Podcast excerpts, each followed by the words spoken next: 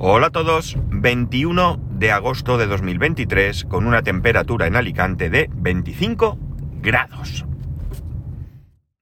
Es posible que hoy me notéis la voz un poco más cascada y a mí mismo un poco más cascado de lo habitual estos últimos estos últimos días porque no solo estoy grabando más pronto de lo habitual, aunque un poco más tarde de lo que he estado grabando estos días atrás, sino que además he dormido muy poco. He dormido poco más de cuatro horas, porque ayer por... Ayer, en algún momento de ayer por la mediodía o así, me comunicaron que no podían acceder a un servidor. Lo estuve viendo y bueno, pues eh, me acosté a las dos y media más o menos de la noche. Y esta mañana me he levantado pronto porque lo dejé haciendo cosas y eh, tengo que... Todavía no está resuelto. Espero que cuando llegue al trabajo un poco más pueda ya resolverlo, pero bueno, son cosas que pasan. Y todo esto después de un fin de semana mega tranquilo, un fin de semana en el que por no hacer ni he bajado a la piscina y que, y que bueno, pues eh, me ha permitido pues, estar en casa, hacer cosas y, y demás. Le he dedicado un poquito de tiempo al servidor, no mucho, pero lo más interesante es que, como os dije, compré un mini PC, un mini PC pues, chino, por qué no decirlo así, eh, con un procesador eh, Celeron, con un disco de 500 SSD, eh, 16 GB de RAM, que estaba en 219 euros y que tenía un cupón de descuento en ese momento y me, me, ha salido por 149 euros. La verdad es que un precio más que interesante por un cacharrito de estas características, porque además el dispositivo viene incluso con Windows 11 instalado y si no recuerdo mal, no me hagáis mucho caso, es Windows 11 Pro. O sea que muy bien en este aspecto, ¿no? La licencia de Windows me da igual, me hubiera preferido pagar menos y no tener la licencia de Windows porque el, el mini PC este es eh, para Home Assistant, pero bueno, eh, no importa. Cosa curiosa, yo no, no, me había enterado que esto sucedía, mi mujer sí que lo sabía porque ya le había pasado alguna vez, es que, que bueno, lo he comprado en Amazon y, y, me llegaba el domingo. Cuando lo compré eh, me decía, que creo que lo compré el martes pasado, el, al finalizar la compra me decía que, que para que me entregasen el equipo me, les tendría que dar un código que me llegaría el mismo día de la entrega. Ya digo, esto no había pasado nunca, decía que era por el valor de, lo que compraba, pero me parece un poco extraño porque he comprado cosas de mayor valor y no me había llegado este código. Pero bueno, ellos sabrán el motivo por qué lo hacen, quizá porque es más goloso el tema de un PC que otras cosas. Digo yo, no tengo ni idea. La cosa es que así fue, ayer domingo llegó el código, un, un correo, creo que fue, un correo y un, no sé si, un correo, un correo electrónico con el código y nada, pues eh, llegó el repartidor, se le dio el código y ya está, ¿no? el mini PC viene en una caja, una caja pequeña, evidentemente. Eh, la caja tiene el ancho del mini PC y el doble de largo y es una caja de estas típicas que, que mm, se sacan como un cajón, por decirlo así, ¿no? Tiene como un, como un cartón por encima que pone G3, creo que es. Y, nada, eh, lo sacas y es una caja que se abre hacia arriba, ¿no? Una caja que de, de doble tapa, digámoslo así. Y bueno, pues dentro de la caja viene el mini PC, viene eh, dos cables HDMI, uno de un determinado tamaño y uno mucho más cortito, el, el adaptador de alimentación, y viene una cosa súper interesante que yo la he utilizado, que es una chapita pequeña que se engancha al PC con unos tornillos y el PC lo puedes conectar al puerto, al, al, sí, al conector, más que puerto, conector BESA de un monitor por detrás, ¿no? Y así lo he puesto yo. Lo he puesto detrás de mi monitor y así no tengo cacharros por encima de, de la mesa. De hecho, ya he quitado, de momento, he decidido quitar el Mac Mini de la mesa. He quitado trastos y, no sé, se queda como más despejadita, ¿verdad? Y más, más chula. Entonces, eh, bueno, otra... eh, bueno, eso, lo puse allí y demás. Lo que hice fue, eh, quise arrancar para ver el número de licencia de, de Windows 11, pero no sale porque es una licencia digital te indica que es una licencia digital y no sale, con lo cual significa que esa licencia solo vale para este PC. No puedo utilizarla que yo pensé, digo, bueno, pues me la guardo y lo meto en una máquina virtual o algo así, por si, yo qué sé, pues, por lo que sea, ¿no? En cualquier caso, pues nada, no, no pasa nada. Eh, el mini PC viene, como os he dicho, es un. un. Ay, un Celeron que no me hagáis mucho caso porque lo iba a mirar y, se me ha olvidado. Pero mira, voy a pausar y lo voy a mirar. Sí, lo hubiera dicho bien sin siquiera mirar. Es un Celeron N5095. Eh, como os he dicho, tiene un, M2, eh, realmente un disco de 500 GB y tiene 16 GB de, memoria RAM. Viene con, con puerto Ethernet, viene con eh, creo que 4 USB, eh, ¿Qué más tiene? Dos HDMI, súper interesante para conectar dos monitores. Y... Pues no sé si viene algo más, no sé. Y luego, pues bueno, pues en principio... Eh, poco más que me interese a mí. Creo que tiene Bluetooth, ni me lo había planteado, pero creo que tiene Bluetooth porque me aparece por ahí un dispositivo Bluetooth que antes no me aparecía y por el nombre que eh, no recuerdo ahora me suena que podía ser de él. Está bien. Y por cierto, que tengo que hacer una prueba. Eh, ahora os lo contaré. Y yo que sé qué más deciros. La verdad es que el equipito está bastante, bastante bien. Sí que es cierto que la carcasa se ve un poquito plasticosa, ¿no? No, no, no cutre, cutre, pero no tiene la, la apariencia y el tacto que pueda tener pues un, un Intel NUC o pueda tener un, un qué sé yo, un, un, Asus o algo así, que se ve como con un plástico de más calidad, ¿no? Se ve bastante débil. Por otro lado, no me importa mucho porque eh, no es algo para jugar, ¿no? Es algo que, ya os digo, va a estar detrás de un monitor agarrado con tornillos y que poco va, poco va a, hacer. La verdad es que Windows, que ya digo, lo arranqué, simplemente arranqué la, ese primer arranque y configuración, funcionó bastante, bastante bien. Era, mm, no sé, iba fluido, iba, no sé, bien, con mi monitor 4K y, bueno, pues eh, no, hice mucho más porque ya digo, hice eso, intenté localizar el número de serie, el número de, licencia de Windows más bien, y ya digo, poco más, poco más. Entonces, pues nada, me lancé a instalar eh, Home Assistant. Home Assistant, hay quien lo tiene, el amigo Raúl me dijo que tenía instalado Proxmos, eh, que ya os he hablado aquí mucho tiempo de Proxmos en otros tiempos, y lo tenía ahí en una máquina virtual, pero yo he decidido de momento creo que, no quiero inventar. La verdad es que los recursos del equipo son bastante altos para lo que requiere Home Assistant, pero bueno, de momento lo he hecho así. Eh, ¿Qué ocurriría si quisiera hacerlo de otra manera? Bueno, pues me lo tendría que trabajar. Si ahora decidiera que todo lo que tengo ya configurado y todo, pasarlo a una máquina virtual en Proxmos o en lo que sea, también podría haber instalado un RAID ahí mismo, también podría haber instalado un RAID, hubiera sido también una buena, una buena opción. Evidentemente, eh, como con poco espacio de disco, pero bueno, podría haber tenido ahí algunas cositas en Docker, algunas cositas en, en, en una máquina virtual, en máquinas virtuales, ¿no? Pero bueno, de momento lo he hecho así. y escúchame que no le dé dos vueltas y todavía vea la manera de cambiar. Tendría que sacar, ya digo, porque tengo Home Assistant ahora bastante bien configurado, aunque no me costaría nada volver a hacerlo, porque estoy en una fase muy, muy primigenia y, no me costaría mucho. He configurado Home Assistant estos días dos o tres veces y, por tanto pues tengo ahora una cierta agilidad.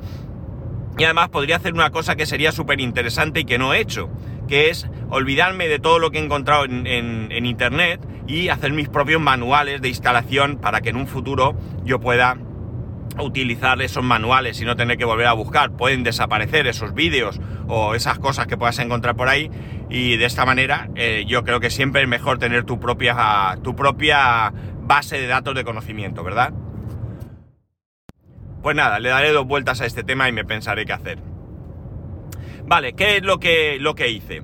Bueno, pues como digo, he instalado eh, Home Assistant ahí a saco y para ello yo no sé si hay otra forma de hacerlo, pero yo lo hice de esta manera. Esta es una manera que ya en su día, cuando quise instalar Home Assistant en el, en el Mac Mini y que no había manera de arrancar de un pendrive y que, bueno, muchos problemas, me, me dio la inspiración Raúl, el amigo Rapejim, y como Telegram es una base de conocimiento, pues ahí estaban todas las instrucciones que él me dio, que son muy sencillas realmente, y que me han servido para instalar también Home Assistant en este mini PC. La cuestión está en que eh, este mini PC, eh, perdón, Home Assistant ya os he hablado que hay varias versiones y yo tengo instalado lo que se conoce como eh, Home Assistant Operating System, ¿no? Es decir, es el sistema operativo directo, va todo ahí no necesitas ni Docker, ni máquina virtual, ni nada de nada. No es un Linux o un Windows con Home Assistant por detrás como una aplicación, sino que ya digo, está todo... Bueno, realmente sí, pero quiero decir que esto ya viene de fábrica, ¿no? Tú vas a la página de Home Assistant, tiene un montón, un montón de diferentes eh, posibilidades. Eh, Raspberry Pi, eh, creo que para Orange Pi también, o, o Yellow, no sé qué. Bueno, no lo sé, la verdad es que ahí me pierdo un poco porque lo vi muy por encima tiene para Windows, para Mac, es decir, tú te descargas ahí lo que necesites y ya eh, te pones a, instalarlo en, el sistema que tú tengas. Yo, como digo, lo que hice fue descargarme la, la, imagen directamente para, procesadores x86 y, y, bueno, pues nada, ahí, ahí hice. ¿Cómo es esta manera? Lo voy a comentar, pues es muy sencillo. La manera es que ya digo, yo no conseguí nunca arrancar de un pendrive y me tiré a hacerlo directamente así, creo que es lo más fácil. Tú lo que haces es que te generas un pendrive de Ubuntu, un Ubuntu Live, ¿de acuerdo? Este Ubuntu que, que no necesita instalación, que tiene eh, el Ubuntu en sí mismo, que cuando arrancas desde el pendrive te dice si quieres instalar o eh, probar. Tú le das a probar, cuando le das a probar todo lo guarda en memoria, no necesita nada. Eso sí, si sale algo mal y reinicias tienes que empezar de cero porque no hay nada almacenado, pero tampoco es un proceso que cueste mucho. Una vez que arrancas en Ubuntu, tienes que hacer una, eh, dos cosas. Eh, realmente con una debería valer, pero a mí me da un problema, me lo dio a la hora de instalar en el Mac Mini y me lo ha dado al instalar también en el Mini PC.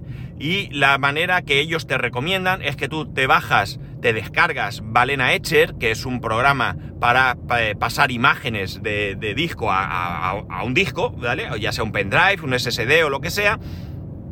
Y entonces este, esta aplicación tiene opción de elegir la imagen, ya sea desde un fichero que tienes en local o a través del enlace donde está ese, ese fichero. Pues bien, si yo pongo el enlace me da error. Me da un error y no me deja. Con lo cual, con ese mismo enlace yo lo pego en el navegador, me descargo el fichero, va muy rápido y entonces lo que hago es que elijo el, fichero en vez de eh, decirle que voy a que, se lo descargue desde una URL. Algo hay ahí raro o algo me pasa a mí o vete tú y busca porque ya digo, esa misma URL que me da error cuando trato de instalar, cuando me descargo el fichero lo hace sin ningún tipo de problema.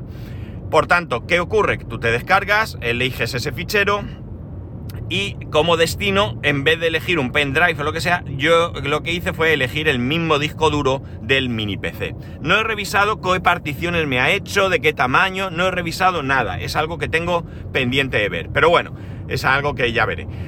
Bien, eh, tú lo que haces es eh, eh, eso, que pasas esa imagen al disco duro y en el primer arranque da error. ¿Vale? ¿Por qué da error? Porque hay que deshabilitar en la BIOS del mini PC la opción de arranque seguro.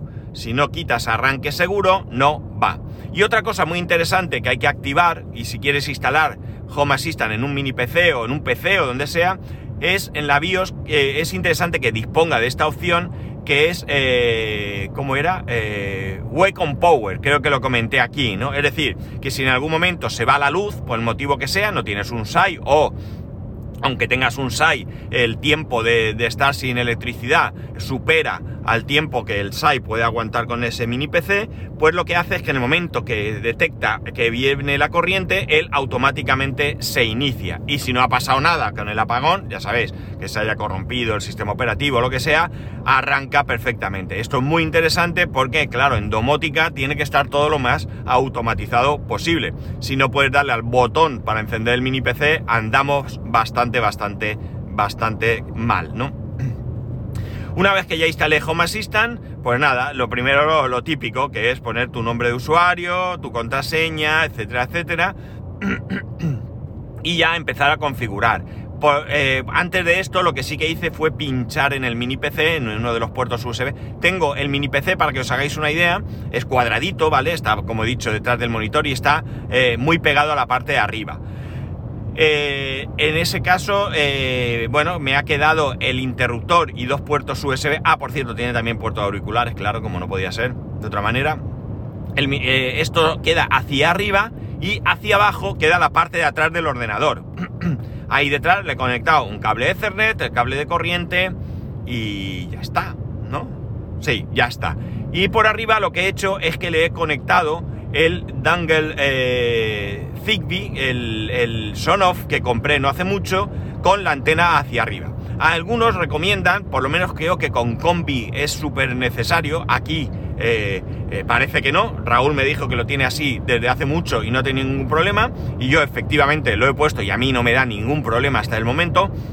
Pues como digo, lo que he hecho es que lo he pinchado ahí y ahora pues se puede ver que por detrás, del, por arriba, perdón, del monitor sale una antena. Sale la antena que tiene este dispositivo. Quizás esa sea la cuestión, que el combi no tiene una antena exterior y el Sonoff sí la tiene. Y entonces la cobertura es mejor y las interferencias que un PC puede hacer son menores. No descartemos esta, esta posibilidad. Bueno, la cosa es que me va bien. Como digo, ya lo conecté todo y entonces lo que hice fue instalar lo básico que yo quiero tener ahí. ¿Qué es lo básico? Pues bueno, tengo un explorador de ficheros, eh, el acceso por SSH, todo esto son complementos que hay que instalar. Y luego lo que hice fue instalar primero el broker Mosquito, que ya hablé aquí de ello, es decir, este sistema de comunicación.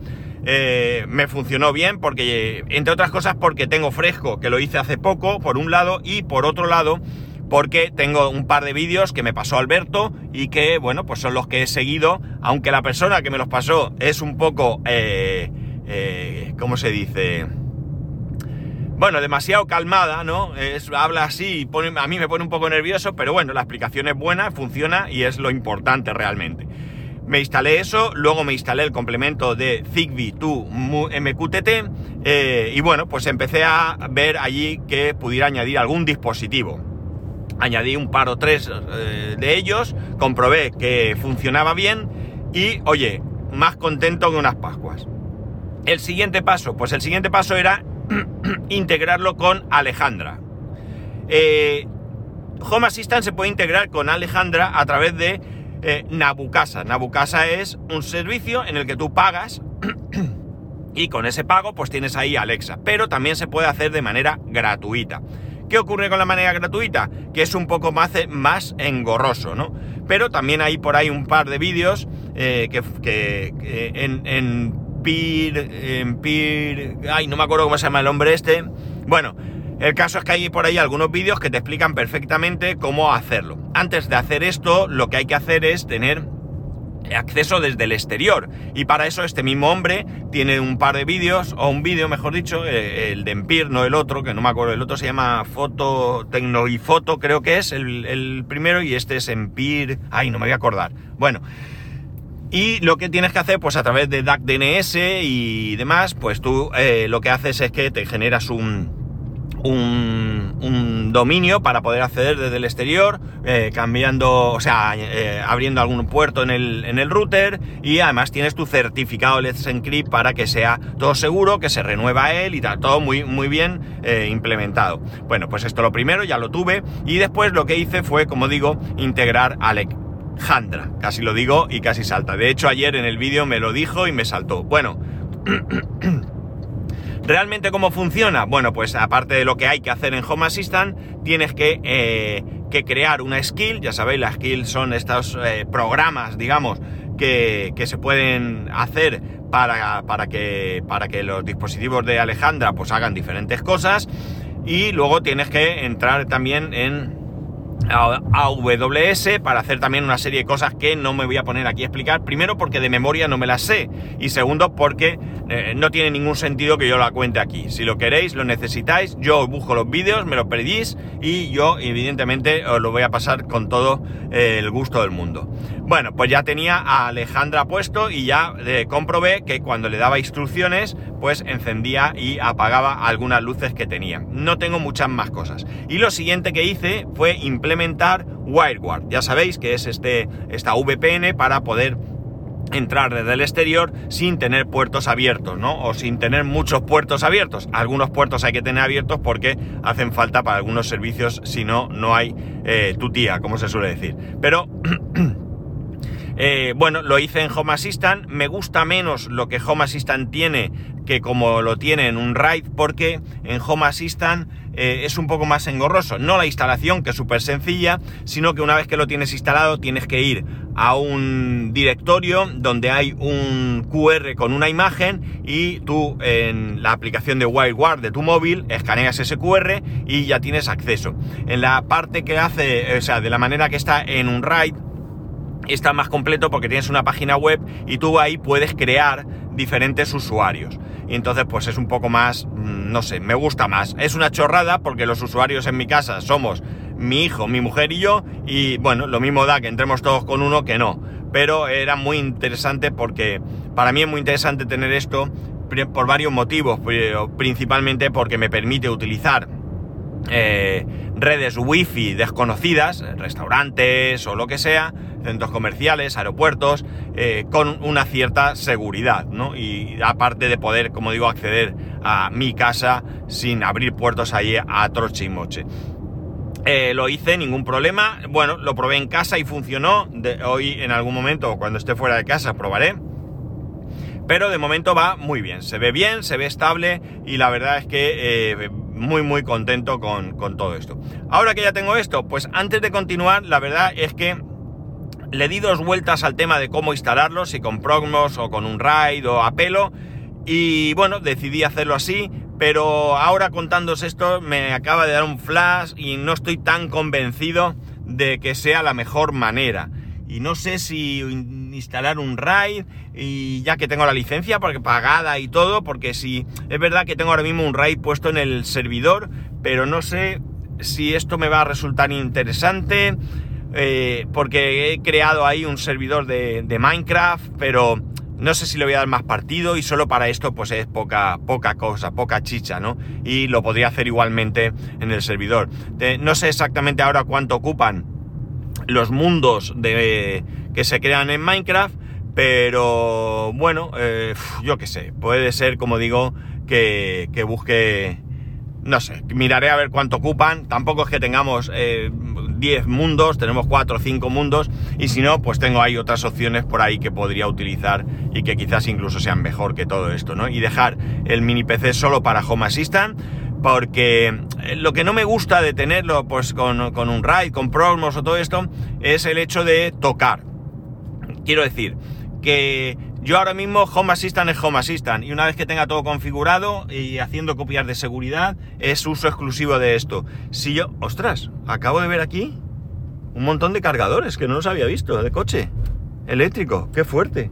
Ah, pero tiene barrera, no se podrá entrar. Bueno, bueno, eh, como digo, eh, que, ya está, ¿no? Si yo tengo un RAID, pues voy a tener la, la, la, ¿cómo se dice esto? La... Ay, se me ha ido la palabra. La... Ay, pues no me acuerdo ahora qué iba a decir. Eh, bueno, que puedo tener la, la esta de, querer eh, instalar kits, desinstalar y cosas y en alguna de estas cargarme algo, ¿no?